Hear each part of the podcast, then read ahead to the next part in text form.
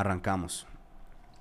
Amigos, ¿qué tal? Un capítulo más. Aquí estamos nuevamente saludándolos, acompañándolos. Esto se llama Entrevistandre y es para mí un gusto estar nuevamente iniciando semana, una nueva semana. Espero que esta semana les vaya súper bien, que todo les salga de maravilla. Ese trabajo por el que están esperando reviente. Eh, todas las cosas positivas se den esta semana. Así quiero iniciar este capítulo, deseándoles lo mejor como siempre. Tengo a esta hora en línea desde Cartagena. Me acordé de un, de un meme. ahorita les preguntaré a ellos si, si, se acuerdan de ese meme. Tengo a Andrés Felipe y Andrea, dos, a, a Tocayo y Tocaya. Están en Cartagena, pero Cartagena, España. Porque hay Cartagena, Colombia y Cartagena, España. Son de Bogotá, tienen aproximadamente dos años y medio en este país. Son profesionales en ciencias del deporte y, algo más, pero eso sí se me olvidó, solo, solo puse profesionales en ciencia del deporte. A quien saludo a esta hora. Chicos, ¿cómo van? Un saludo, bienvenidos. Hola, ¿qué tal? Bien. ¿Qué tal todo? Bien, bien. Aquí ah, pasando calor, pero bien, de una manera grata. Hoy, hoy está más fresco que estos días anteriores. Sí, estuvo fuerte, o por lo menos ayer, aquí en la ciudad donde yo vivo, en Alicante, la, la sensación térmica estuvo a 40, 41, y salió uno a la calle y se sentía uno como en, un horno. Hay un, no sé, no sé si lo han visto, un meme, o sí, como un meme video, donde le preguntan que, la chica le pregunta a él que de dónde es, y él le dice que de Cartagena, pero que dónde vive, ella, él le dice que de Cartagena y la chica en la entrevista está pensando que él está hablando de Cartagena, Colombia. Y entonces ella dice, pero, pero ¿cómo así que, que Cartagena? Porque esa persona habla con acento español, ¿ya? Con, Entonces ella está toda confundida porque no sabía que también había un Cartagena. Morcho, tienen que verse el video porque yo para explicarlo no, no soy tan bueno.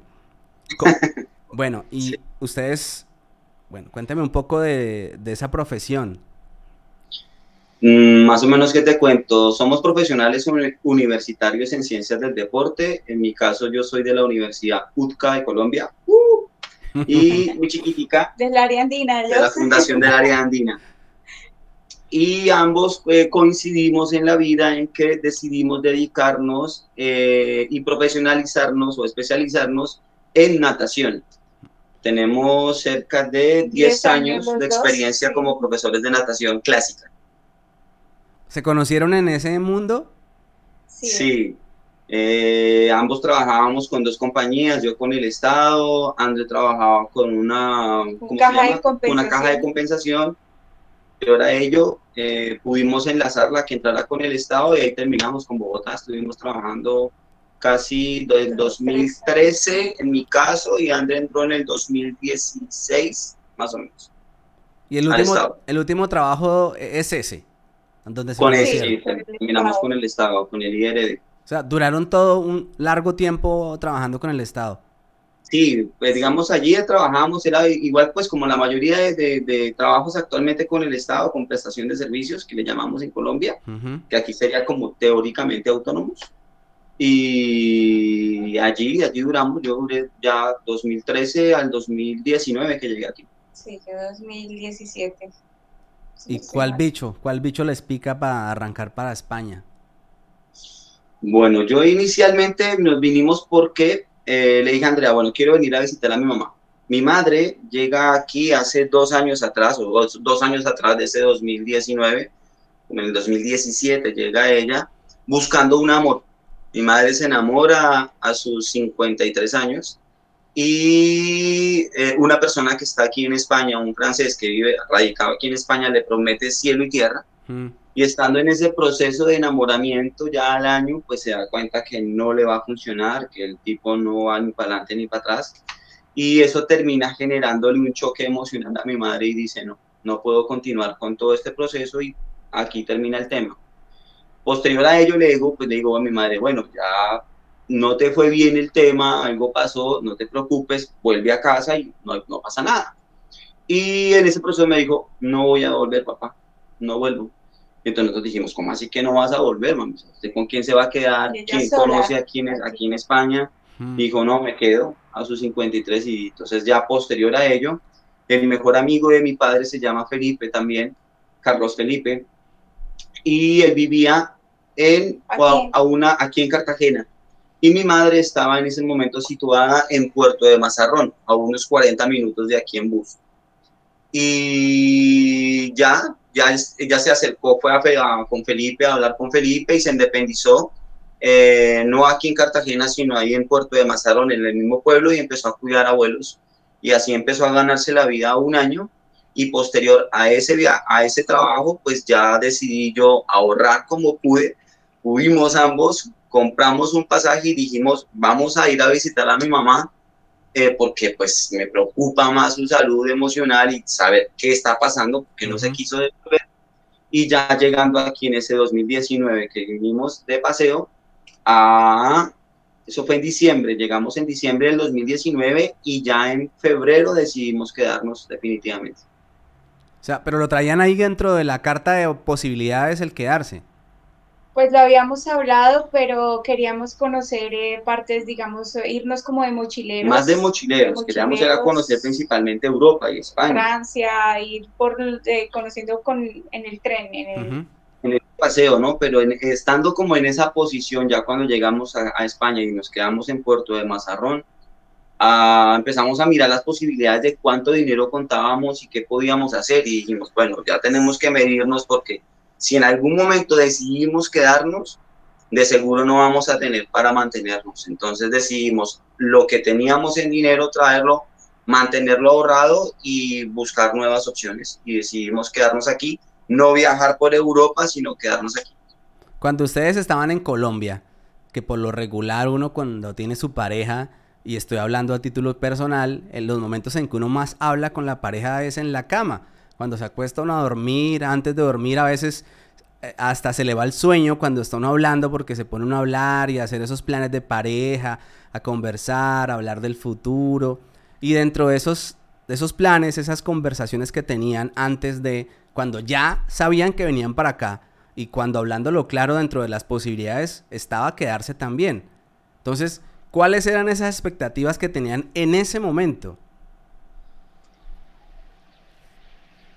No, yo, yo, yo le dije, yo me acuerdo que le dije una frase muy específica a Felipe y le dije, bueno, si está la opción de quedarnos, créelo que por mi parte yo le voy a, voy a, a meterle el pecho, la frente y todo para, para, para, para salir adelante. Que um, una cosa es escucharle lo que la gente dice, pero otra cosa es vivirlo porque tú sabes que sales como inmigrante y te toca arrancar prácticamente de cero, pero otra cosa es sentirlo y vivirlo y con pandemia encima también. No sé si te estoy respondiendo la, Sí, sí, sí, la- sí, la sí. pregunta. Sí, sí, sí, eso es, eso es. ¿Qué les decían? O sea, ¿qué, qué escuchaban antes de venir para acá? No, ¿Qué sabían? Aparte de lo que la mamá decía.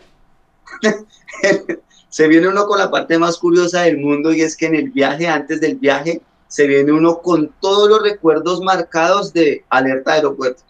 Ay, sí, sí. Entonces en ese concepto Ese termina miedo- uno más perdido porque terminas uno con unos miedos irracionales de que definitivamente me van a desvalijar la maleta, de que me van a empelotar en el aeropuerto y de que van a tratarme completamente mal, tanto en, en Colombia como aquí en España. Sí. Y resulta que no sucede eso.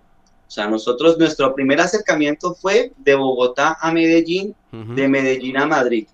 Ese fue el viaje. Y recuerdo mucho que nos- nosotros viajamos en Colombia el 16 de diciembre. Entonces nosotros nos vinimos de Colombia en ese primer viaje, en ese de Bogotá a Medellín, y cuando entramos a la parte de Medellín, el hombre se queda mirándome y me dice, ¿usted para dónde va a viajar? Yo le digo, no, vamos de camino hacia Madrid. Y el hombre se queda mirándome y me dice, ¿y por qué Madrid? Y yo no, pues porque es una ciudad grande y quiero iniciar desde España a conocer Europa. Me dijo, perfecto, eh, pues Andrés, bienvenido y feliz cumpleaños. Fue lo que me dijo el hombre. Ah, ya sabían. Ya, entonces, como sale en el Claro. pasaporte. como salió en el pasaporte la, la fecha de, de- de cumpleaños, entonces pues me hizo dar risa y dije, entonces ya cuando llegamos aquí a Madrid, lo primero que dijimos fue eso, pues bueno, pues si un venimos- regalo de cumpleaños. es un regalo de cumpleaños y nos vinimos de paseo como regalo de cumpleaños. Pero por... Y curiosamente casi- André y yo cumplimos muy cerca, yo, yo cumplo el 16 de diciembre, mi chiquita cumple el 22 de diciembre. ¿Por qué creen ustedes que hay ese miedo infundado a viajar? sea, porque hay ese sentimiento de culpa del me voy a quedar. O sea, si no yo, yo me pregunto, una persona que no, que no viene a quedarse, que sabe que, que, viene solo de, de, turismo, ¿trae ese berraco miedo? ¿Que no lo van a dejar pasar y, y, esas cosas? No, yo creo, yo, yo creo que es eso. Yo creo que es una sobreinformación que nos han vendido. Entonces, esa, es ese tema. No sé, si se pone a mirar ahí en Discovery Channel o en cualquier otro canal y se encuentra uno con una alerta de aeropuerto y entonces uno empieza a, a darse ideas erróneas del tema. Entonces vamos a mirar, ¿no? Que es que usted no puede llevar, yo qué sé, las cosas miles, X cosas, aparte del estigma que nosotros ya tenemos o que creíamos, bueno, quien de sí. también tenemos en el exterior, de la droga, ¿no? Entonces nosotros como colombianos a usted lo van a desnudar y le van a decir para dónde va y lo pasan por rayos X y por experiencias ajenas o porque sencillamente lo ve uno más por una por un tema más eh, de redes, de, acuerdo. ¿Y cuál capítulo recuerdan de Alerta Aeropuerto así? No, pues como raro, pues que siempre cogían a la señora ya con el maletino, con los tacones o con las... bueno, pues es que vimos hartos, es que nos traumamos porque... ¿Hicieron maratón? Sí.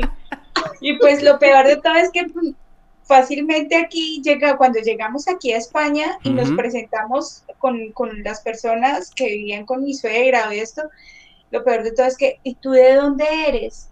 Tú eres eh, de Inglaterra, le preguntaban a Felipe, y tú no, o sea, pasa fácilmente por europeo. Sí. Bueno, y es que yo creo que es un programa más de televisión, no es un reality. La gente cree que eso es un reality. Para mí eso es un show. Ya, Que eso no se parece en nada a la realidad. O sea, eh, ese, ese, montaje que tienen en, en, el programa de televisión y lo que uno ve realmente no es así, es, es, un programa de televisión. Y, para, para, y para que el programa sea exitoso, para que el programa sea llamativo, hay que meterle la, ficción, la, actuación, hay, que hacer, hay que hacerlo ver así. Pero bueno, si el propósito, si el propósito es intimidar a la gente, o sea, propósito cumplido con el programa. Sí. ¿Y a dónde llegan ustedes a, España? Nosotros inicialmente llegamos a Madrid, allí hacemos una reserva por Airbnb desde, desde Bogotá.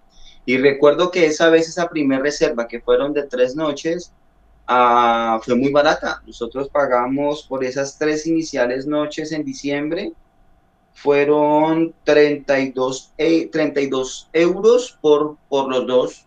Barato. Eh, en, una, en un Airbnb en general, el tiquete en Colombia, lo que me costó fueron como los tres noches, como 200 mil pesos, algo así. Bien. Muy, barato. Sí, fue muy barato, muy, muy barato. Y eso, Para los dos fue 32 euros en una casa de familia, hmm. eh, una habitación muy pequeña, me acuerdo mucho. Y, y, ya, y de ahí empezar a buscar. Me acuerdo que, que con Andrés nos íbamos eh, ahí en Madrid, en esas tres primeras días, caminamos más o menos unos 15, 17, 20 kilómetros diarios caminábamos para intentar conocer la mayor cantidad de Madrid posible. Pero en ese propósito de la caminata era propósito de buscar trabajo o solo de conocer? No, solamente estuvimos de, de, conocer, de conocer, nos metíamos en que el barrio chino, que allí la otra no sé qué, o sea, sí conocer. Eh, la calle mayor, recorrimos muchas veces, Ahí nos encontramos con Primark, con, bueno, las mayores tiendas de moda y ya, conocer fue principalmente ese nuestro, nuestro encanto. Y aparte de comida, pues qué es lo que uno obligatoriamente tiene que comprar, ¿qué fue lo primero que compraron cuando estuvieron ahí en Madrid? Ay, nos pasó una, pero fue muy chistosa. Pues claro, nosotros nos dijeron, entren aquí en este supermercado, era el Lidl, y compren ahí, pues, ahí pueden comprar y es económico. Y, ah, bueno, listo. Entonces entramos y cuando, pues claro, por no gastar dinero en un restaurante, lo hicimos fue comprar unas ensaladas, eh, ensaladas hechas. Y pues claro, nosotros no lo sabíamos y compramos varias, pues para, para la noche también y en fin y pues nosotros no sabíamos que eso no tenía su vinagreta, su este, y, que acá pues le ponen la lechuga con todo el coso así grande, bueno, con la raíz, bueno, no sé cómo llamarlo. Uy, no. Mira, casi no podemos, casi no podemos. Realmente no pudimos comernos. Eso fue nuestra primera comida, nuestro primer acercamiento a una ensalada española no fue el más agradable. Para nada. Ustedes dándola de, de vegetarianos. Ya. pues sí, porque teóricamente uno dice, no, pues es que esa es la cosa, ¿no? Y que uno comete ese error de siempre, yo creo que todos lo cometeremos, es empezar a intentar hacer un cambio en la mente rápido de, bueno, si me cuesta dos euros, estamos dos por, ah, ah, son casi ocho euros, ocho mil pesos tengo que gastar en una ensalada. Sí, pero es que la conversión recién llegado no está mal hecha, porque le recuerdo que el dinero que trae usted es, son, pesos. O sea, lo que usted trajo es pesos. Usted nos ha ganado un, euro. Ya, cuando ganan euros, pues obviamente que ahí ya la conversión no tiene lógica ni sentido. Pero el sentido común a mí me dice, yo vengo de un país donde la moneda que trae, que traigo son pesos, pues tengo que hacer una conversión. ¿Cuántos pesos me estoy gastando? Pero la hicieron bien porque no empezaron eh, derrochando el dinero ni ay, hoy vamos a darnos el gusto en el restaurante, sino que arrancaron fue buscando la economía y, fueron a un supermercado barato que es el líder. Y así fue, así fue la tarea. No me acuerdo que parte de, mis compañeros que ya habían viajado eh, me decían eso, me decían, no se ponga a gastar dinero en restaurantes porque uno le puede más la gula y más el orgullo en pagar. Entonces, la, la, la, me decían, entonces, claro, usted se puede sentar en un restaurante y le puede costar una comida 20, 30 euros, pero cuando usted se pone a multiplicar en pesos colombianos 30 euros, estamos hablando que hace gastó 100 mil pesos. Claro. Y para nosotros eso es dinero, más si veníamos desde Colombia. Entonces, recuerda que me decían eso, usted váyase, cómprese y aliméntese en los primeros días en lo que pueda con lo básico. Sándwich, atún, huevo y ya. Y así nos movimos esos tres primeros días, cuatro primeros días. Y ese es un buen dato. En los supermercados venden unos sándwiches muy ricos a un euro. O sea, en Carrefour, los, los, he visto en Mercadona también, de esos de un euro, ya preparaditos en, el, ¿cómo se llama ese papel, papel en que lo envuelven? Y, y quedan uno listo. O sea, para resolver, están bien. Sí, la verdad que sí, es bastante interesante. Entonces nosotros nos movimos fue inicialmente por eso, empezamos a comer, fue eso, es lo más básico que podíamos encontrar, hacíamos nuestro sándwich en casa, en, me acuerdo que cuando llegamos a ese a, a buscar algo, eh, cuando fuimos a comprar quesos nos volvimos locos comprando un queso, porque aquí la cantidad de quesos que hay es una variedad muy grande. Queso crema, ¿y cuál es ese queso? Eh, sí, o por ejemplo, hablar, preguntarle a la señora y decirle, venga, ¿cuál es la mejor leche de acá? Entonces me van a decir siempre eh, la de toda la vida. La de siempre. no entiendo, o sea, sí, es que no soy de acá y pues no entiendo cuál es la leche de toda la vida. Esa, esa es la leche de toda la vida. Entonces siempre nos sentíamos eh, regañados, ¿no? Porque aquí en España hablan muy fuerte, hablan muy, muy serios, muy secos. Y uno como que, uh, ese señor me está gritando, o es que me pareció, o por ejemplo, entregarle las tarjetas a uno que se la tiran sobre el, sobre la, sobre el mostrador y uno, wow, what? O sea, no entiendo por qué trata tan mal al cliente. Pero bueno, son, cosas, que poco a poco uno se va acostumbrando que es algo cultural. Sí. O sea que no, no, la, bueno, estuvo bueno lo que me contaron, pero preguntaba yo que si han comprado algo. Por ejemplo, me hablaron de que conocieron el primar. ¿Qué fue lo primero que compraron así? Sí, nosotros estando aquí llegamos al primar y ahí en primar nos metimos a comprar lo que se nos dio la gana. Pues es que, bueno, perdón, ah, yo me vine con, y lo, lo, lo, digo, yo me vine solo con tres pantalones, eh, cuatro camisetas, casi sin ropa interior, yo nada. Pues claro, eso, haber entrado a primar, eso fue lo genial porque, claro, me tocaba llenarme de ropa porque yo no, no había traído y ya habíamos pasado los tres días en, casi en Madrid. Y pues nada, yo tenía que conseguir algo porque es que yo, mi maleta era una maleta de todo pequeña, eh, sí, de, de 10 kilos. Ah, ya, un morral, una mochila.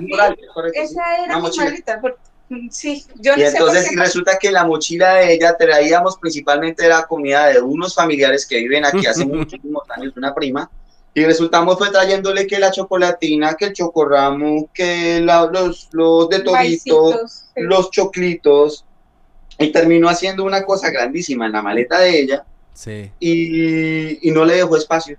Entonces uno, nosotros, por intentar quedar bien con, mi, con la, la familiar o esa, esa familia y por hacer las cosas de la mejor manera, porque nos habíamos comprometido con ello, pues terminamos empacando muy poca ropa ah, con André. Sumado a que nosotros decíamos o asumíamos que nos íbamos era por viaje en Europa, pues decíamos, pues no vamos a estar en un viaje con 50 mudas de ropa, sino vamos a entrar en Livianos. hotel, tomar la ropa y volverla de nuevo a poner. Yo lo cogí en serio, yo sí. Lo primero que compramos fue en primar y eso fue, pues claro, hasta sin pijama me vine, y, uy, esa primera noche que llegamos y con ese frío porque invierno, Ah, y eso con ese frío y yo allá, allá, allá. En, ese, en, ese hotel- en, esas, en esa habitación. Pasamos frío en esos iniciales, esos días iniciales, bastante frío. Claro, ¿y cuánto fue la, la compra en el primar, recuerdan? Eh, me acuerdo que en pesos colombianos fueron como 400 mil pesos. 400 O pesos. sea, como unos 100 euros casi.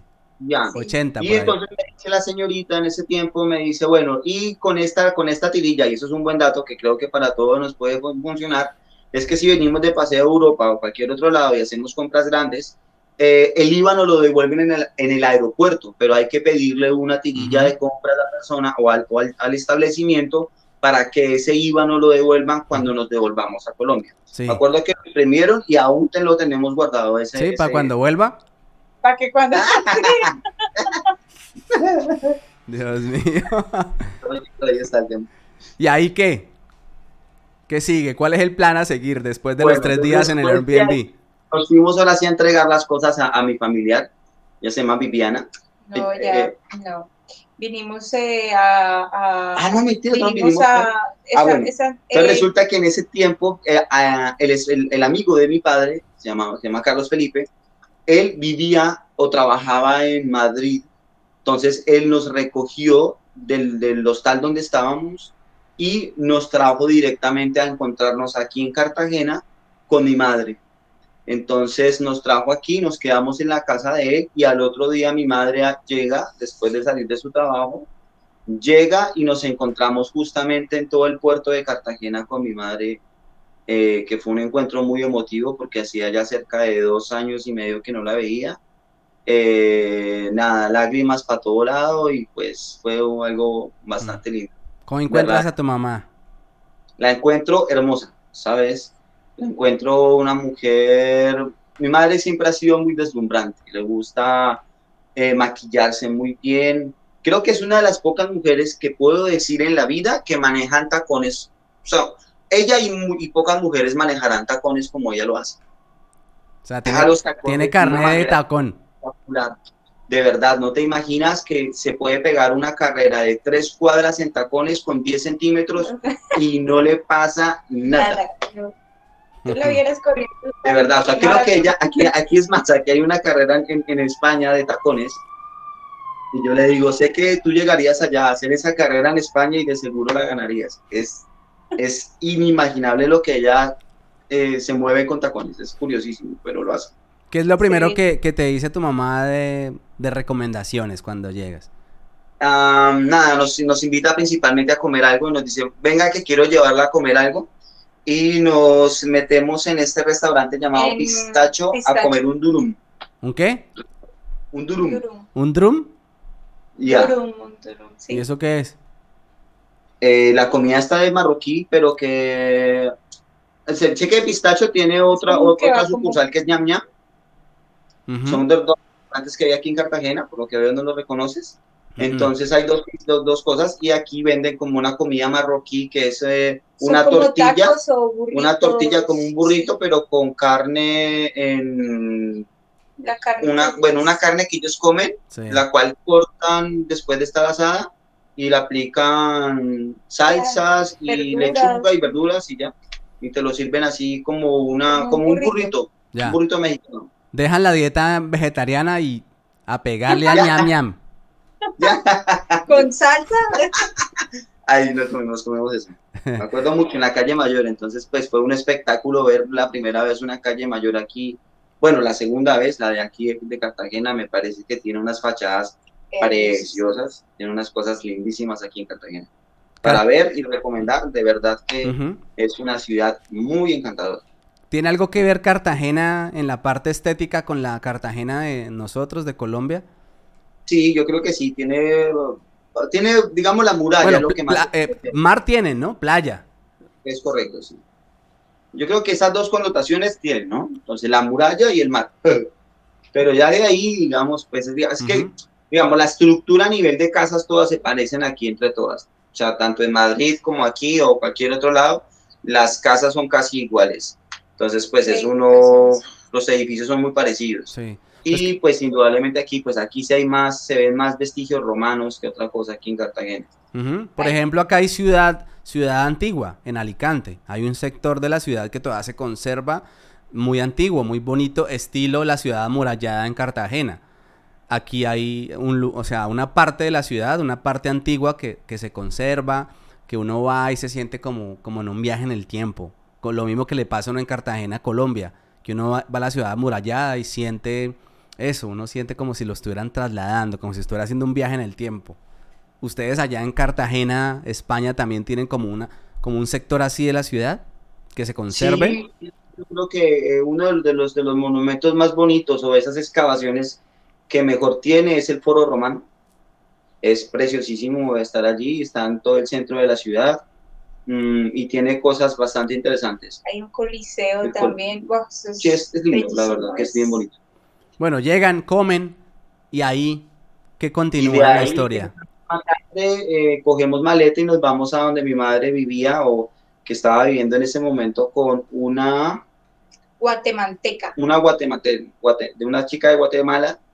Eh, ellas vivían en un apartamento pequeño en Puerto de Mazarrón, eh, con dos habitaciones, una sala o comedor al tiempo, un baño pequeño y una cocina pequeña ya vivía, vivían ellas dos. Entonces mi madre y junto con ella nos, nos dan la mano y nos dicen, bueno, pasen sus vacaciones aquí.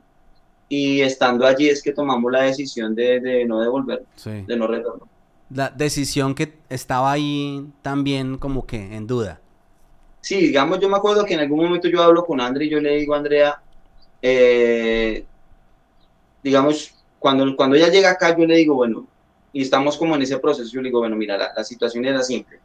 No me quiero devolver o no me voy a devolver porque veo que aquí hay posibilidades de...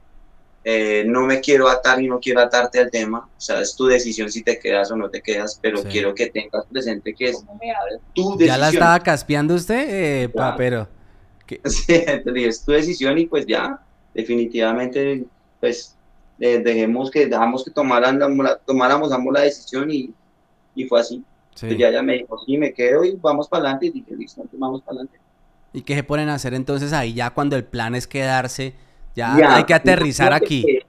Después de ese proceso, ahí duramos, ¿cuánto? Como un mes más o menos en Puerto de Mazarrón. Todavía vacacionando. Vacaneados. allá de trabajo, muy relajados. Conocimos Alicante. Desde ahí nos fuimos a Alicante, donde mi prima entregamos las cosas, estuvimos dos, tres días en Alicante, conocimos a mis primos hijos de ella, fue una, pues ellos nos, nos motivaban a que sí, indudablemente aquí en España nos iría muy bien, con el conocimiento que nosotros teníamos como entrenadores nos iba a ir espectacular y que íbamos a conseguir trabajo de un momento a otro, que rápido, uh, bueno, eh, se, se, se abren como la posibilidad de creer más que otra cosa.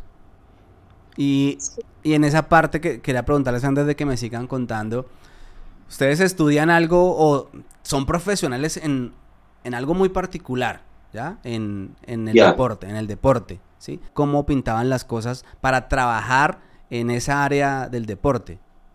Mm, yo creo que en, nuestra área del deporte, tanto aquí como en la mayoría del mundo, el deporte principalmente es manejado por personas que son apasionadas, ¿de acuerdo? Entonces, yo como empresario, como persona que tengo algo de dinero, siempre me gustó el fútbol, quiero enseñar a, alguien a que haga fútbol y monto mi primera escuela llamada Mi Primer Esguince, ¿de acuerdo? Entonces monto mi primera, mi primera escuelita de fútbol, el, mi primer esguince, eh, salgo y saco a X cantidad de niños y continúo con ese proceso y contrato a mi hijo porque me ha ido muy bien, contrato a mi sobrina porque le ido muy bien y luego contrato a mi tía o la novia de mi, de, mi, mi novia para que haga todo. ¿Qué quiero decir con ese comentario? Y es que la mayoría de las, de las, de las entidades que está manejando el Estado son muy manoseadas por mucha gente. Y tenemos, lastimosamente, dentro del deporte, tenemos el mayor intrusismo profesional que puede haber.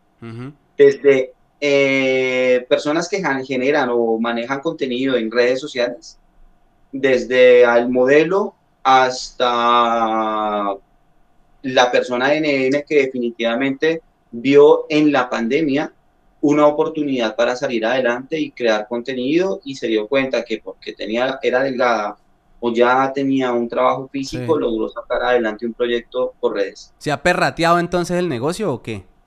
Yo creo que sí, en muchas cosas sí. Lastimosamente, tanto en Colombia como aquí, pues la pandemia abrió muchos horizontes, pero también eh, esclavizó más de lo que se encontraba el profesional en, en, nuestra área. Porque nuestra área, eh, como es un producto tan intangible, no es un producto que yo te pueda a ti vender y decir, venga, esto es para usted y quédeselo como por decirlo, voy a venderte una pelota de fútbol y la va a coger usted y se la va a llevar a su casa y la, la va a poner para que le sostenga la materia eh, ya como entrenador, ya el tema es, otro concepto, ¿no? Yo para poder eh, generarle un cambio morfofuncional a alguien o para generarle un cambio a nivel estético o para generarle una, un cambio fisiológico, me demanda tiempo, me demanda planificación, me demanda entrega, me demanda muchísimas otros valores agregados que no se pueden contabilizar de manera eh, con números, pero sí eh, demandan tiempo más que otra cosa. O sea, son tres, cuatro, cinco, seis meses de un proceso para que pueda ejecutarse de una buena manera. A ver si entendí. Eso ahora cualquier persona lo puede hacer, básicamente. Pues esa es básicamente la idea. De, Entonces, normalmente la gente o el común eh, le crea a la persona que es marcada y grande. Entonces, usted es grande, usted es marcado, usted es vicioso, venga que usted me puede entrenar. y ya, pues pagan esos, eso, ese, esa, esa, ese consumo, ¿no? Sí. Entonces, pero, creo cuando, que... Pero cuando llegan aquí se dan cuenta de eso y mm, por, no sé, no sé qué esté pasando ahora en la actualidad porque en este, estamos hablando de hace dos años y medio que estaban recién llegados. Cambian el chip y dicen, vamos a hacer otra cosa, ya no vamos a ir por este por esta onda, vamos a ponernos a trabajar en otra en, otro en otro ámbito. Posterior a ello, posterior al trabajo, a estar ahí en Puerto de Mazarrón, eh, Carlos Felipe, que ya estaba aquí, se había venido de Madrid, había dejado de trabajar allí en Madrid, se viene aquí nuevamente con su familia, estando aquí en Cartagena, y la tía de él termina yéndose para Elche y estando ella en Elche, habla con la casera de este apartamento donde hoy día vivimos y le, y le comenta que hay una familia amiga de ella que quiere tomar en arriendo el apartamento y que si nos da la oportunidad de darnos una cita para hablar. Hmm. Llega esa persona junto con su esposo, ¿de acuerdo? Aquí tenemos una reunión y en ese momento, mientras ellos están hablando con mi esposa y con mi, con mi madre, eh, yo salgo al balcón y me encuentro con el esposo de ella. Y cruzamos dos o tres palabras con él. El hombre, normalmente aquí el español son muy serios, ¿no? Y más un señor de edad. Era muy serio él. Me miró dos, tres palabras y, volvimos a entrar. Pero en, ese, en esa conversación me pregunta que yo qué hago. Yo le digo, pues que yo trabajo en deporte y ya. Entonces, cuando el hombre llega aquí a la, a la oficina, aquí a la, perdón, a la sala, la esposa me dice que yo ¿qué hago? yo le digo, yo soy profesional universitario en ciencias del deporte y el, y el hombre se queda mirando y me dice, ¿usted cuántos años estudió? Yo le digo, yo he estudiado cinco años, una carrera profesional. Me dijo, ah, ok, o sea, usted no es un instructor de garaje. O sea, usted no es el, el típico instructor que estudió 20 horas, 20 eh, horas y se cree entrenador de salas de fitness, me preguntó el hombre. Y yo le dije, sí, es correcto, yo soy profesional y pasé por una carrera universitaria. Entonces me dijo, pues bienvenido a España, colega. Pues resulta que el hombre fue el director de deportes de toda Cartagena. De la región de Murcia. De la región de Murcia. Ah, no, cayó usted parado. Ya. Como los gatos. Claro, y después cuando vinimos, bueno, se concretó el tema de, de, eso, o sea, se hizo como un clic. Hay un clic con él. Eh, y, y, al despedirnos dijo, adiós colega, y me dice, adiós colega, y, a, y me da un abrazo, me acuerdo que me da un abrazo que rara vez pasa. Sí, que un español te, te acoja así, wow. Y, al, y a la otra semana, el día lunes, no, recuerdo, ya veníamos a firmar el contrato y nos entrega una carta eh, diciendo eh, pues, que habláramos con el jefe de, deportes de aquí de Cartagena y que nos recomendaba diferentes lugares para que lleváramos el currículum para presentarnos como monitores, como llaman acá, como monitores en natación o en salas de fitness o en esto. Y, pues en cierta parte, pues... Pues exacto, digamos, yo creo que ahí, ahí en ese tipo, nosotros somos creyentes, Andrés. Eh, somos más como de la religión no católica, somos más de la, de la aquí lo llamamos evangélicos, que en Colombia lo conocemos más como de tipo cristiano.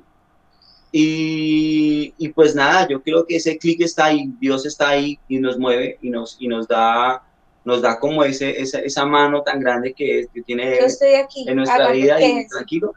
Y entonces, eh, justamente para esa misma semana, o sea, semana posterior que tuvimos ese primer encuentro con esta pareja, eh, nosotros teníamos la primera cita porque solicitamos la cita para hacer el, el, el asilo político nos presentamos ambos a hacer asilo político.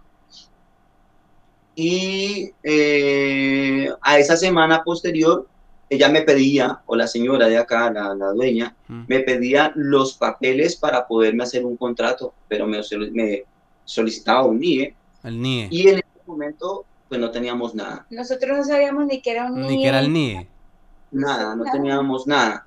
Entonces, eh, un amigo, Carlos Felipe, que no te digo, nos dijo, váyase a la policía, pague una tasa y pídale a la policía que usted necesita un número NIE, una asignación de número NIE por temas comerciales. O sea, que usted va a comprar algo y necesita que le facturen a su nombre.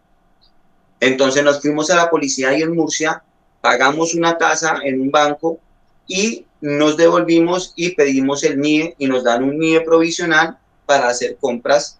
Entonces ese NIE ya teniendo ese NIE, lo presentamos para que ella nos diera el contrato y nos hicieron el contrato del apartamento sin firmar mayor cosa y sin tener trabajo.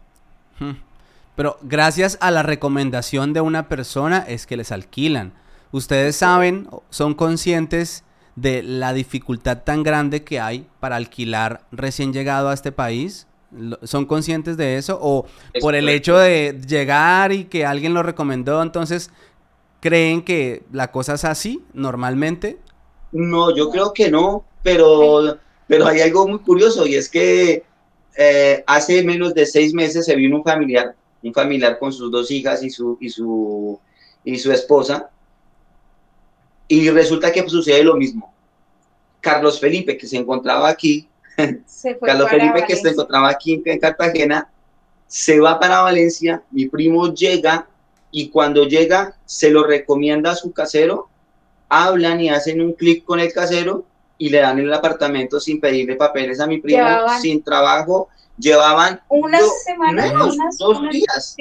Llevaban dos o tres días aquí en Cartagena y les salió, les, dieron el contrato. en España, porque nosotros, ellos estaban en Madrid y ellos querían conocer Madrid unos días y cuando nosotros les dijimos eso, lo del tema de, un piso, que acá es difícil conseguirlo, pues le dijimos, véngase ya, véngase ya, y véngase ya, y ellos que no, y que no, porque que espere que yo, eh, que tengo que acá disfrutar Madrid, que ya. Claro, no es, no se es consciente de la dificultad que tiene encontrar una vivienda.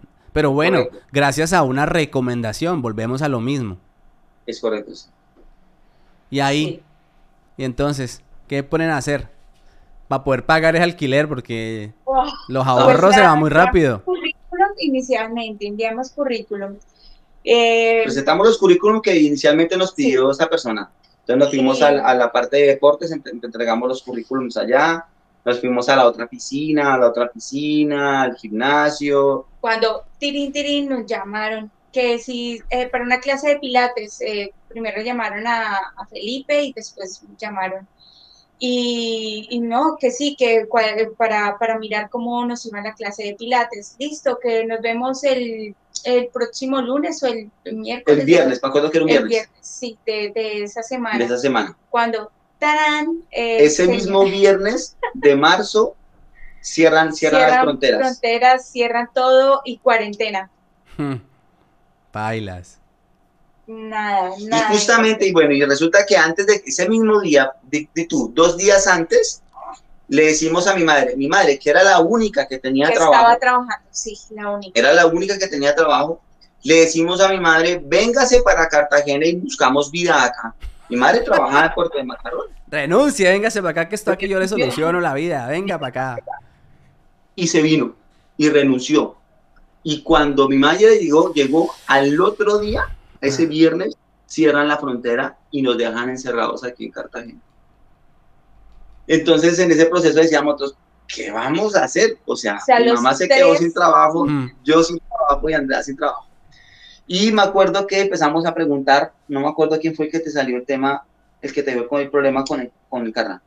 Eh, resulta que me ll- llamaron y pues, eh, Andrea, es que necesitan cuidar a alguien en un hospital y pues pagan, pagan 30 euros y eran más de 12 horas allá. en el 30 hospital. euros la noche, ¿no? ¿Te acuerdas? Cuidando el hospital. Que Eso es muy eso es muy barato. común acá. Pero- Acompañar a alguien en la noche. Sí, Es correcto, pues, sí. Y yo pues, pues, estando así los tres, pues yo, bueno, listo, yo no conozco, pero yo, bueno, yo voy y lo hago. Y si me preguntan, pues yo lo que les voy a decir es que pues yo he trabajado con adulto mayor, pero pues en actividad física. Bueno, trabajé ese día y ese, ese día en, la- en, en la, en el amanecer, casi a las 7 o 8 de la mañana, eh, me encontré a un chico de Guatemala y yo ven, es que pues yo llevo acá tanto tiempo, dos meses y necesito trabajo y no sé qué, pero pues esto, pues yo trabajaba, yo es que yo trabajaba casi que 15 horas y me pagaban 30 euros y yo no podía ni dormir ni nada, o sea, Ahí, que sin pegar el ojo. Ya. Oh, fuertísimo. Es, esa noche me pegué una llorada, pero tenaz porque, claro, el cambio de venir tú como profesional, el profesor, el no sé qué, y a de tener que estar allá en el hospital, vaya límpiale las babas a una abuela. Ay, no, bueno, todo lo que conlleva el cuidado de una persona. Y pues nada, el señor me dijo, no, ve, dame tu contacto y estamos hablando para ver si te sale, pero tú te le mides a lo que sea. Y yo, pues sí, es como tener la presión encima de que los tres sin trabajo, pues nada, o sea, yo me le mido a lo que sea. Hágale. Sí. Y como a, la, a los tres días me escribió, no, es que hay una señora que no sé qué, y era aquí como a, A, tres, a cuatro de- caras de aquí de la casa. de, de nuestra casa. Y que no, que la señora necesita ya la persona. Y yo, ah, bueno, sí, pues si acaso mañana inicio de una. No, que ya es ya. Que ya. Sí, yo, bueno, pues hagámosle. Y comienzo ya a trabajar ya casi interna, eh, cuidando a esa señora. Uy, eh, fuerte, fuerte. Y ahí André dura, tú duras un mes, ¿no? Sí. Y claro, en ese proceso de un mes, André tenía que estar allí 24 horas y tenía dos horas para de descanso, de 3 a 5, ¿era De más o tres, menos? tres horas. O tres 4 a horas. 6, bueno, eran 3 horas diarias. Mm. Entonces, claro, cuando André llegaba aquí a la casa, pues llegaba absolutamente abatida, llorábamos ambos abrazados como par niños, y mi madre apenas nos miraba y nos decía, tranquilos chicos, que esto es difícil, pero háganle, Sí, gócensela, tranquilos, vívanla y bueno. sí. ¿Y, cua- y Y- ahí duras un mes y cuánto te pagaron ahí? Me pagaban 900. Sí. Y por- Entonces, pues yo, pues, por lo menos para pagar el arriendo. claro. Y eso sí, nosotros lo que hicimos cuando nos salió este piso, eso sí fue coger las tarjetas de crédito de Colombia y chao, papá. O sea, eh, Es que fue una locura, es que resulta que antes de venirnos de Colombia, yo no, yo no tenía mucha plata ahorrada, pero lo que yo hice fue algo que tal vez sea estúpido, Mm. o no, no lo sé aún, pero lo que yo hice fue decirle, hey, banco tal, necesito que me preste dinero yo también. eh, deme otro banco, présteme dinero, otro banco, présteme dinero, otro banco, présteme dinero y me vine como con 40 millones y algo en préstamos. En, pero en tarjetas. En tarjetas. Todos los pedí al tiempo, pedí todas las tarjetas Yo al también, tiempo. todos, yo, yo Mm. venía con... Así no, como, con- así como el meme. Sí. Sí. Y estando aquí, pues yo le dije a Andrea, si ya nos vamos a meter de cabeza, va a haber un momento en el cual nosotros, ni tú ni yo, vamos a poder pagar. Entonces, de aquí a que no nos podamos pagar y no nos podamos nosotros ya pagar esa cuota, pues voy a estallar las tarjetas. Y cogí y dije, vamos acá. Y nos compré. Es la primera vez en mi vida, a mis 34 años, que me dio por comprar un Play. Nunca te había tenido un computador. No, pero le entró la locura en la pandemia, ¿no? Ya, me compré el PlayStation 4 de una tera, me compré el televisor, me com- compramos celulares, eh, compramos ropa para Andrea porque no tenía nada, entonces compramos de todo en esos 3, 4 meses Y iniciales. saqué, y Y sacamos... sacábamos dinero, pues claro, para pagar. Entonces los arriendos. Aquí nos salió, aquí nos salió el arriendo, es un apartamento muy bonito, no Ujú. sé si en algún momento lo veamos, se los muestre. Pero es un apartamento que tiene cuatro habitaciones, dos baños, la sala, come- eh, la sala comedor, que es la que vemos, es una sala comedor grande, la cocina, que también es medianamente grande, un cuarto de ropas y Un balcón. un balcón. Uh, grande. ¿Cuántos metros? Y Como yo creo que 120. este debe ser de unos 100 metros cuadrados, Sí. unos 70 metros cuadrados. Y eh, es, en un, es un décimo piso. Es en un décimo piso. Sí. Estamos en el centro de la ciudad Mm. y terminamos pagando 450 euros el mes. Ush, barato. ¿Cuándo llegaron? No, ahorita, Ahora- hoy día, ahora. todavía, hoy día pagamos Todavía, 475 euros. Sí, sí, sí. Ve, barato. ¿O es, así de barata la ciudad, Cartagena? Sí, sí, es, la- en sí, en general la ciudad es muy barata. Por ejemplo, mi primo, que te digo que vino acá, él está pagando no tanto, es un, pa- un apartamento un poco más pequeño, está más moderno un poco y está pagando 650, 570 y algo, Sí. 570, 580 paga. Sí. Pero bueno. Afuera de servicios, ¿no? Que son, van dos Sí, servicios claro. más, van como 600. ¿Y con servicio se les sube cuánto a ustedes ahí? Eh, nosotros Casi pagamos en servicios como 650 por 600. máximo. porque en luz promedio nos llega a 72 euros dos meses. Sí. En agua nos llega a 70 y algo cada dos meses. Y tenemos aquí gas natural y pagamos 24 euros mensuales. Sí, lo, que cuesta la pipeta, la pipeta vale 18. Pero el gas sí está, está carito. Porque digamos que una, pipeta vale 18 euros. Una, ¿cómo es que le dicen acá? ¿Bombona? Pim. Butano, butano. El, Butano, sí, el, el butano ese, a nosotros nos dura como dos meses. En- cuando es invierno, porque ese, el gas se usa para el calentador de agua, esa vaina dura 20 días. Pero pa- ahora que, que no se usa el agua caliente, dura como do- casi tres meses ese, y vale 18 euros. Y realmente yo creo que, bueno, ah, no sé, nosotros nos metimos a ese tema porque aquí la casa, y es la realidad, ella nos dijo, la casa está como está.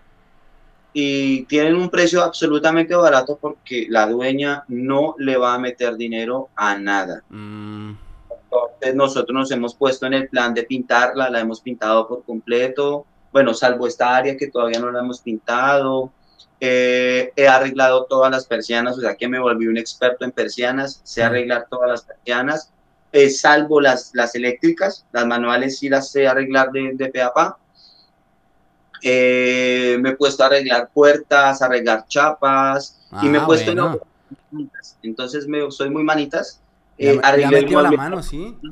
el mobiliario y ya, pues básicamente eso, le he metido a todo el tema y he aprendido lo que sea, he aprendido electricidad y lo que sé, y bueno, desbarato lo que sea y lo vuelvo a armar, esa sí es mi meta, mi, mi, mi, mi, mi- Terminan ahí ese trabajo del mes, del mes en, en pandemia.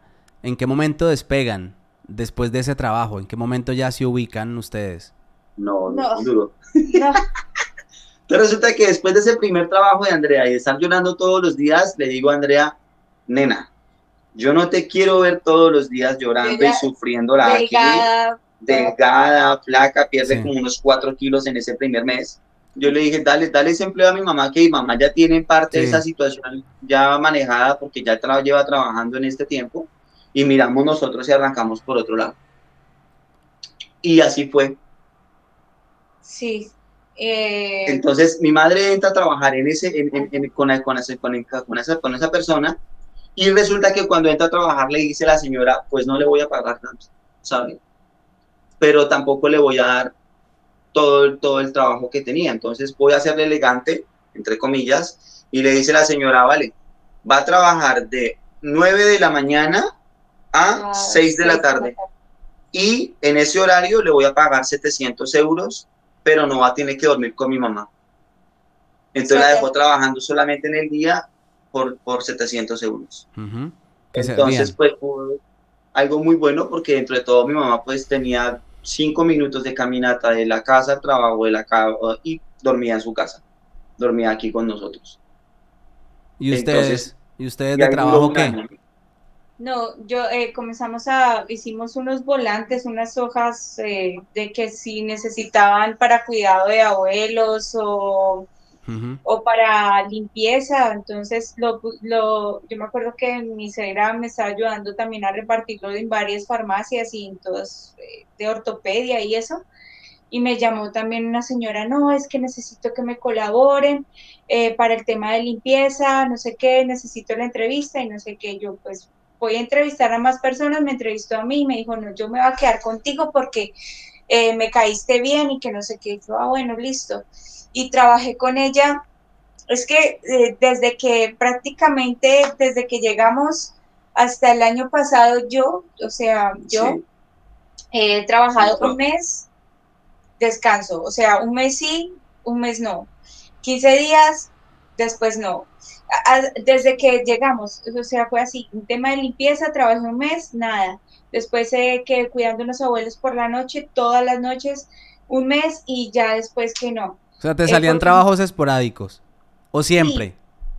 Eh, pues yo tenía la posibilidad de quedarme más tiempo ahí, pero el tema es que el pago no, no era... Mm, no era muy bueno, ¿sabes? No era bueno, entonces pues eh, cuando me decían, no, Andrea, es que necesitan un reemplazo y te van a pagar mil euros y solamente tienes que trabajar de tal hora a tal hora, no, pues yo, Dejabas Yo el trabajo y te ibas. Sí, Mm, Claro, porque es que de otra manera, pues ahí sí digamos lo que yo le decía, pues donde, donde cobije más el árbol, pues tiene uno que Sí. arrimarse. Sí, sí, sí. ah, y es decisiones arriesgadas porque uno sabe que tú tienes, tú tienes tu trabajo fijo, ¿sí? Que no está bien remunerado, pero tienes un trabajo fijo. Y de repente, pues te llaman que es un reemplazo de unas vacaciones de una chica, y pero no sabes si de pronto esa chica vuelva o no, pero pues yo me, o sea, sin mente, o sea, yo me fui y, y voy a ir a trabajar y todo, pues lastimosamente, pues ya me iban a hacer el contrato y todo, eh, y se muere el abuelo, Ay. fallece Pero, pero ya, ya tú habías cambiado la mentalidad ahí, la mentalidad que tenías en un inicio que decías que, bueno, yo una profesional aquí haciendo este trabajo, Claro, ya estabas como No. más adaptada ya. o Sí, que- resignada. Eh, no, ya como que más eh, enfatizada que tenía, o sea, eh, no sé, yo tengo eso algo de, de- y es de familia y bueno, yo creo que pues nosotros de colombianos como de, guerreros en el tema de, de- de hacerle y meterle y, y salir adelante como, como sea y yo pues es que, claro, un mes, 15 días que yo no trabajaba un mes, pues ya nos veíamos alcanzados de dinero para, el, para, para las compras de... Entonces, pues a mí me aceleraba mucho eso, o sea, me, me- me- entonces yo no, y que mi suegra pues de lógica tan trabajaba y daba todo Casi su todo sueldo, su sueldo. todo su sueldo para, para que Para nosotros, nosotros. entonces, o sea, con 700 euros viviendo tres personas, ¡buah! es durísimo, entonces pues tocaba, Ah, eso es. Bueno, y Sí. resulta que también con, el, con la charla de, de Carlos, de Carlos Quiñones, que conocía un poco más esta área, nos orientó a irnos a una ONG que se llama El Buen Samaritano. Y desde la casi la segunda, primera semana que estuvimos acá, semana a semana nos han dado un mercado semanal. Entonces nos dan 3, 4 o 5 litros de leche, más unos 3 o 4 kilos de fruta y verdura, más galletas María, las Ujú. amadas galletas María. y bueno, así han llegado mercados casi todos los meses. No hemos parado ninguna semana de recibir un mercado de ayuda. ¿Y, por tu lado el trabajo qué? Entonces, por ¿O, solo play, ¿O solo Play? Entonces resulta que nosotros después, más o menos en ese marzo del 2020, nos presentamos para hacer el asilo político. Entonces nos dicen, tiene su primer cita en ese marzo, nos tienen su primer cita para hacer descargos en asilo político en septiembre. Entonces nos quedamos todos esos meses de pandemia, Andrea trabajando, mi madre trabajando, y yo me quedo aquí en la casa solo porque no había más que hacer. Llamaba al uno, llamaba al otro, preguntaba aquí, preguntaba allá, pero como no podíamos movernos en ese 2020, pues me quedo yo día y noche sacando la basura y volviendo a la casa. Eh, continúo haciendo clases virtuales, eh, haciendo clases de rumba, clases de funcional, clases de entrenamiento virtuales, pero en Colombia. De lo que yo recibía terminaba haciendo pues muy poco, entonces terminaba para hacer cosas de trámites de el estudio, entonces por ejemplo ya homologamos los estudios del bachillerato, ya homologamos o estamos en proceso de homologación de los estudios de universitarios y hacer cosas que hicieran falta en Colombia. Entonces esos dineros que inicialmente teníamos era para eso, para que yo lograba medio hacer por internet, era como para hacer papeleos en Colombia o lo que se necesitara aquí. Cuando ya tenemos ese primer, ese primer contacto con extranjería y, y llegamos a ese septiembre, nos dicen tienen que esperar un mes más para que le den la tarjeta roja y hacer descargos nuevamente. Y ahí fue hasta el septiembre, en octubre hacemos nuestro primer trabajo, nos dan la primera tarjeta roja en ese octubre y nos dicen, tiene nueve meses para que pueda solicitar su primer tarjeta roja pero los seis primeros meses no tiene permiso laboral. Y los tres meses finales va a tener usted algo de trabajo. Cuando yo ya tenía esa tarjeta, en ese, en ese septiembre tuve la tarjeta, mi tarjeta NIE, nos dirigimos e hicimos tres vueltas que son principales aquí. Inscribirnos en el CEF con el NIE provisional.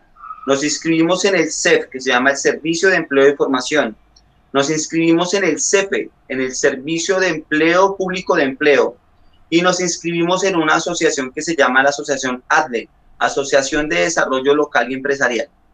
En esos tres aspectos, cuando nos inscribimos, empezamos a hacer cursos pequeños. Entonces hicimos el curso de...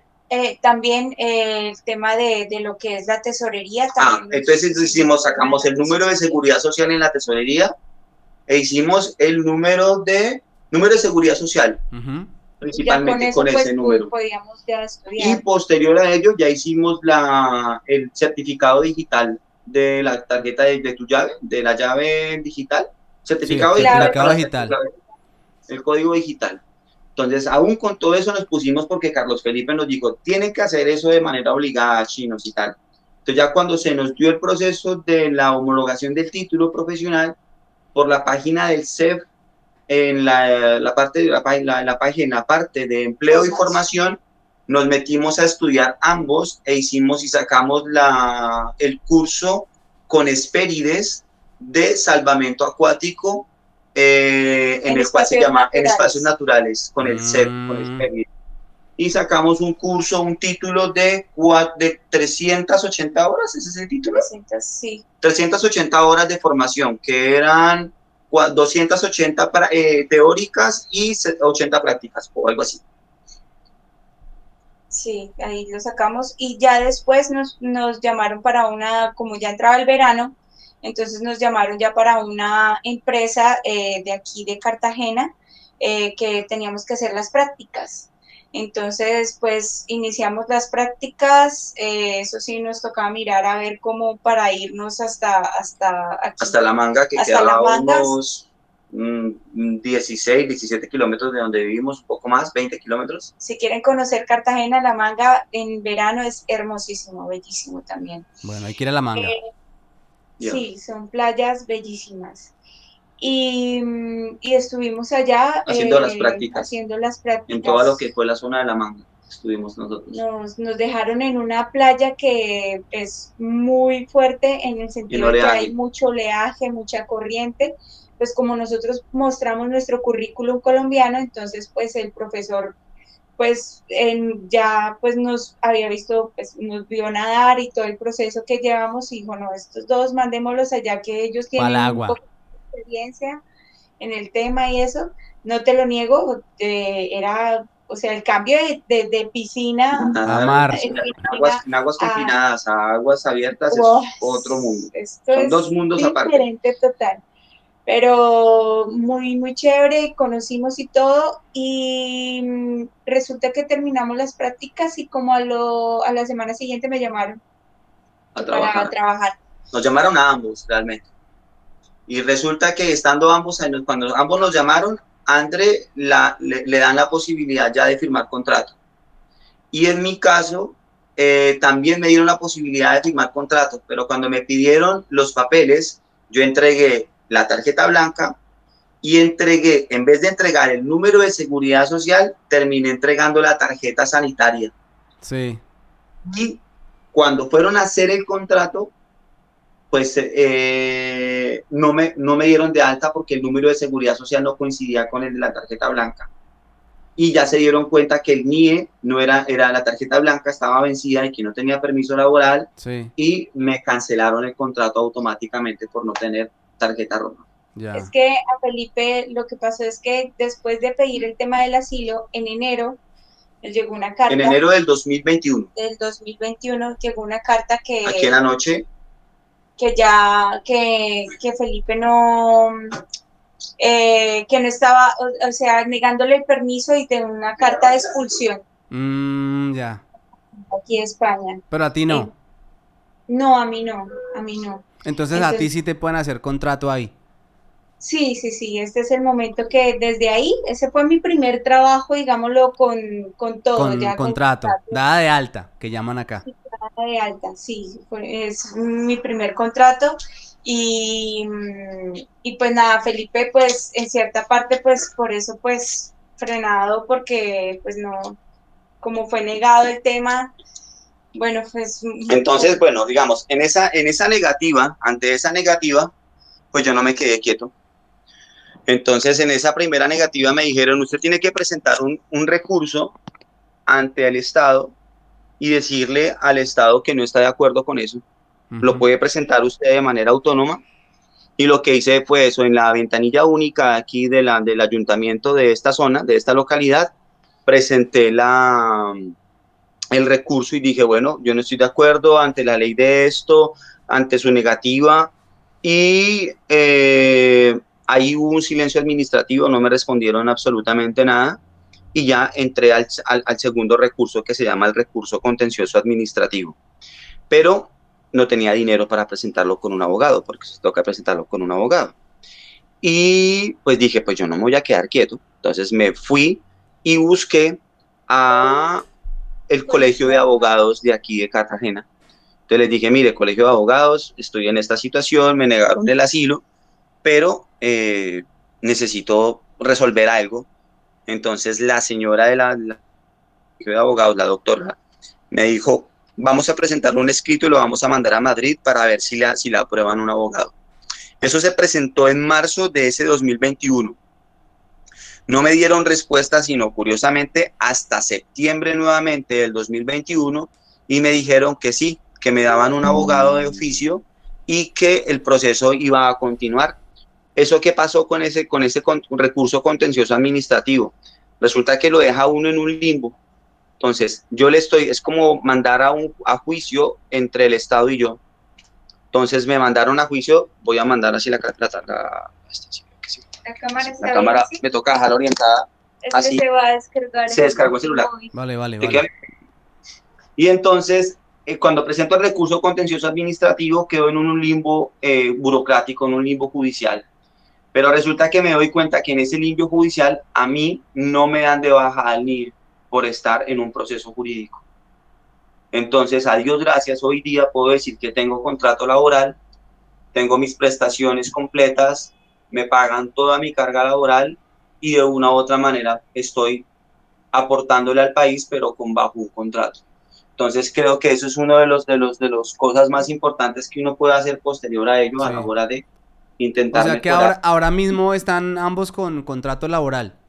Es ¿En, correcto. en el, mi- en el mismo lugar trabajando? En el... No, cada uno trabaja de manera diferente. ¿Tú qué Entonces estás haciendo, resulta- Felipe?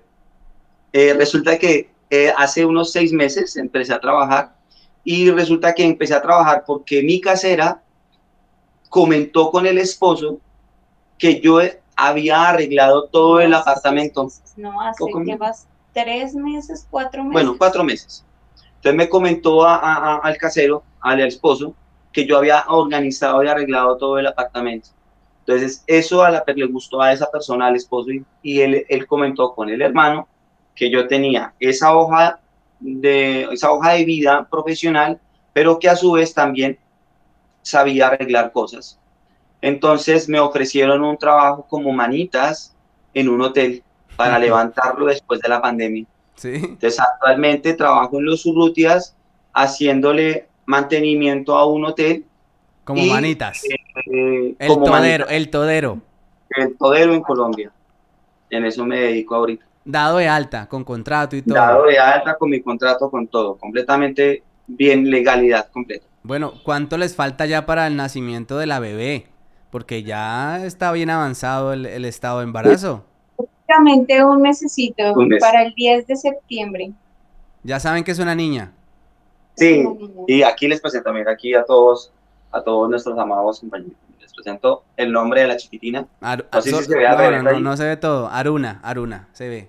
Aruna. Así Sí, se sí, vería, Aruna. Bueno, no sé si me alcanzan a contar un poco del trabajo de Andrea. Bueno, después de... Pero no te veo, no te veo, Andrea. Es que ah, lo pusieron. ya, Ya, Ya, es que ya. está... Es que- Sí, sí, sí, lo pusieron horizontal. Sí, sí, sí. No, ya, ya te veo, ya te veo, ya te veo. Em, después de trabajar, eh, bueno, trabajé mes y medio, casi dos meses eh, de socorrista. Eso sí, me tocó en todas las playas, en todas las playas de aquí de Cartagena. Una mañana vayas aquí, otra mañana aquí, aquí, aquí. Cosa beneficiosa que conocí mucha gente porque en cada playa, pues, eh, personas Ujú. diferentes.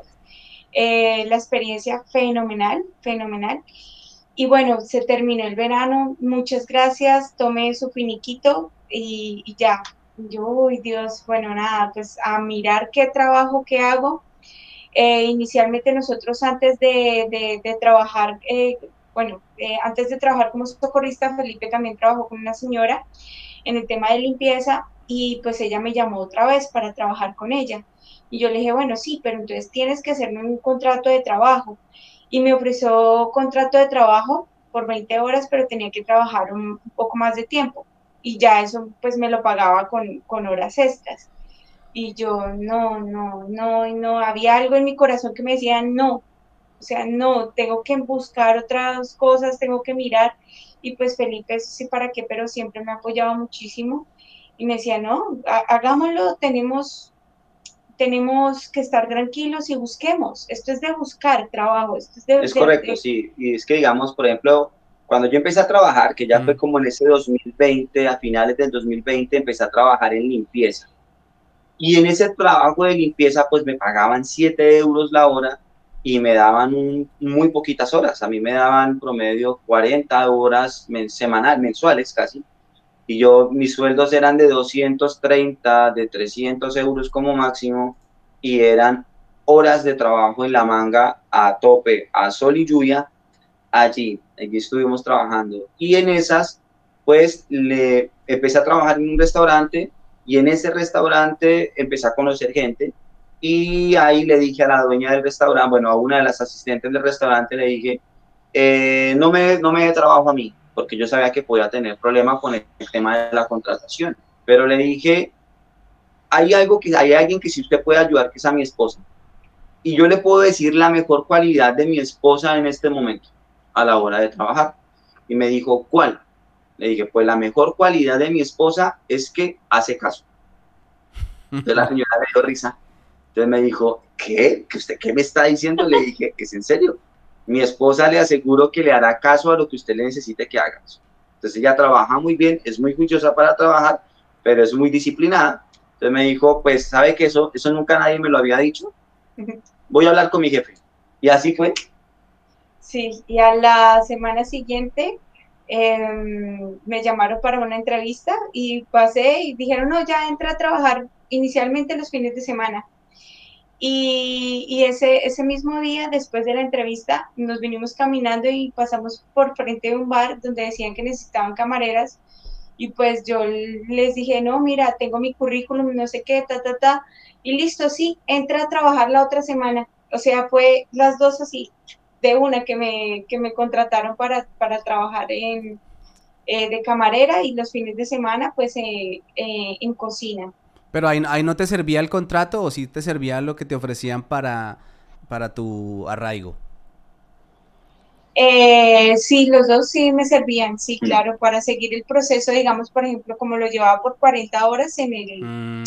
en playas, sí podía conseguir eh, con ellos porque me contrataban 40 horas, 20 horas un, no, 20 horas un, un establecimiento y 20 horas el otro, entonces salía perfecto. Y ya después, eh, pues nada, me, me, me, ofrecieron ya en la cocina y decidí pues quedarme con la cocina, que me sentía más tranquila por el ambiente de trabajo, todo el tema. Entonces, pues nada, decidí quedarme en cocina y, pues... En esa área de cocina sí, principalmente. Pero ahora mismo, ¿cuál es el empleo que tienes? No, en este momento pues estoy dada de baja. Sí, sí, sí. Bueno, el último empleo que tuviste. Es ese. Entonces, el de la cocina. El, de la cocina. Pero sí, en el área de lo que es lavado de platos, principalmente. Sí, de steward. De, de freganchín. Creo que ese fue. yo también trabajé en ese mismo restaurante y en esa misma área. Y creo que es uno de los trabajos más intensos que he podido vivir. Es uno de los trabajos más duros que uno, que uno puede tener. Muy difícil, es muy, muy, muy matador. Hay que estar con el cuerpo muy flexionado más en mi caso, pues que yo no soy tan alto, pero pues siempre tengo una estatura de 1,80 a un platero normal para cualquier otra persona, pues siempre va a generar pues que uno esté muy flexionado, genera una fatiga inmensa y pues que son, no, pues eso uno habla de que sí, usted, a ti te dan de alta 40 horas semanales, pero realmente en ese tipo de restaurantes grandes termino uno trabajando 12, 13 horas al día. Lo clavan. Y la mayoría de horas que te dan de más no te las pagan en ese restaurante. Bueno, que regularmente pues en hostelería es, pues, a veces es así. ¿Y el, ¿Y el trabajo en el hotel qué tal es? O sea, ¿qué te toca hacer? ¿Cómo es un día de trabajo eh, como manitas en un hotel? El todero. Bueno, yo, hago? yo principalmente, ¿qué hago? Cojo en bicicleta desde mi casa hasta, hasta, la, hasta el tren de cercanías Ahí son unos 20 minutos, o sea, unos 4, unos 3 kilómetros, 3 kilómetros y medio de mi casa hasta, hasta el Renfe. El Renfe lo cojo hasta X punto, eh, que son como unos 34 minutos en Renfe. Y posterior a ello me voy 8 kilómetros, unos 29 minutos, 19 minutos, mentiras, unos 22 minutos, 19 minutos en bicicleta hasta el hotel. Eso, así es como me desplazo. Unos trayectos en bicicleta y luego en, en Renfe. Y ya en la mañana, pues lo que hago es ordenarme, ponerme mis cosas y empezar a, planear el día. Entonces, si es así ese día, tengo que trabajar en la parte interior, entonces voy, empiezo con el tema de barrer los pisos, después de limpiar el polvo, después lavo los sanitarios y los, y los espejos y demás cosas del hotel, digamos de los, de los cuartos de aseo y posteriormente frego todo el piso. Eso más o menos son 21 habitaciones las que hay y termino gastándome en toda esa limpieza unos, casi una jornada completa, unas 8 o 9 horas de trabajo. ¿Y todos los días es lo mismo? ¿Es el, es el mismo trajín? Ya el otro día, entonces ya me, en la parte exterior, entonces quitar hojas, quitar maleza, ah. eh, limpiar material de, de, piscina o de lo que haya. No hay piscina allí, sino material de playa. Eh, entonces hay kayak, paddle surf, eh, en ese momento, pues digamos, ese, ese, ese, hotel queda abandonado cuando entra la pandemia y queda dos años abandonado. Entonces ya cuando llego yo a trabajar en ese hotel, pues hay ramas y han crecido árboles completamente inmensos, casi en la mitad de la, del, en todas las, las partes de, de perimetrales del, del lugar. Eh, han crecido una cantidad de matas, entonces mi trabajo es limpiar toda esa área, eh, dejarla a, a punto y, el pago? El pago bien, mira que no me da mal. Eh, Lo digo abiertamente y me pagan 1.400, 1.300 euros mensuales. Está bien. no está mal. No me siento mal. ¿Y contento? ¿Te gusta el trabajo? Sí, me gusta. Lo que más me gusta es la tranquilidad, porque realmente mi jefe no está ahí. Entonces yo trabajo solo. Entonces yo trabajo lo que tengo que trabajar, me programo lo que tengo que programarme y cumplo actividades diarias. Entonces tengo un checklist que hago, que se hizo con mi jefe y junto conmigo. Hicimos un checklist de las cosas importantes o prioritarias y con base a eso las fui desarrollando. Entonces tengo que hacer la limpieza de, los pisos, sí. pues limpieza de los pisos. Que tengo que, por ejemplo, aprendí a instalar drywall. Entonces aprendí a instalar drywall, aprendí ¿Cómo se llama eso acá? La parte eléctrica, todo. Pero el drywall acá tiene otro nombre, ¿no? Ah, bueno, es como el mismo tema del yeso, como si... Escayola. Escayola. Escayola le llaman aquí. Y tú eres una persona profesional en el campo deportivo, en las ciencias del deporte en Colombia. ¿Te, ves trabajando en ese campo o le viste por ahí como la curva mejor a, la parte de, conserje? No, yo creo que, digamos, en este momento tuve la oportunidad en este último mes, este último, hace dos semanas atrás, justamente estoy hoy de descanso, empiezo una semana de descanso, porque esta empresa tiene otras subempresas, otra, tiene como, este jefe tiene otras empresas y hace lo que es el tema de festival de verano o vacaciones de verano. Mm. Entonces tuve la oportunidad de trabajar en estas mismas semanas, trabajando con papás, con niños, haciendo trabajos de monitor, lo que se conocería aquí en España. Ah, qué bacano. Entonces, la posibilidad de pues tuve, digamos, tuve unas vacaciones pagas porque es de estar con los papás y los niños, pero a su vez, pues orientarlos en actividades de recreación, de decirles a qué horas eh, deben tomar el bus, a qué horas debemos irnos a la piscina, a qué horas vamos a tomar actividades acuáticas como kayak, paddle surf, eh, piragua. piragua. y demás cosas. Y eso es lo que estoy haciendo estas últimas dos semanas, estuve haciendo. Entonces, junto con una compañera tuvimos grupos de 40, 60 personas y teníamos que hacer actividades en un hotel cuatro estrellas. Entonces allí estuve en, la, en, la, en el sector del Mar Menor, en un hotel que queda ubicado en, eso se llama Los Alcázares. Yo creo que lo que te decía inicialmente de toda esta conversación, yo creo que el haber cambiado nuestra profesión como entrenadores, eh, el cambio que mejor hemos vivido, que yo principalmente he vivido, es tener tranquilidad. Porque a pesar de que en Colombia me dedicaba a lo que amo, que es ser entrenador y que me, apasiona, pues aquí he, encontrado tranquilidad porque pues en Colombia es muy duro ese trabajo, hay que trabajar muchas horas para poder tener dineros o devengar buenos dineros, como en cualquier otro lado, pero son jornadas muy temprano porque eh, en, Colombia, pues mm, el tener tiempo libre en una persona que trabaja en horario de oficina obliga a que entrene a las 5 de la mañana, 6 o 7 de la mañana, o entrene muy tarde, 6, 7, 8, 9 de la noche. Aquí pues vos lo has vivido y sabes que aquí la gente no madruga antes de las 6 de la mañana por mucho que madrugue.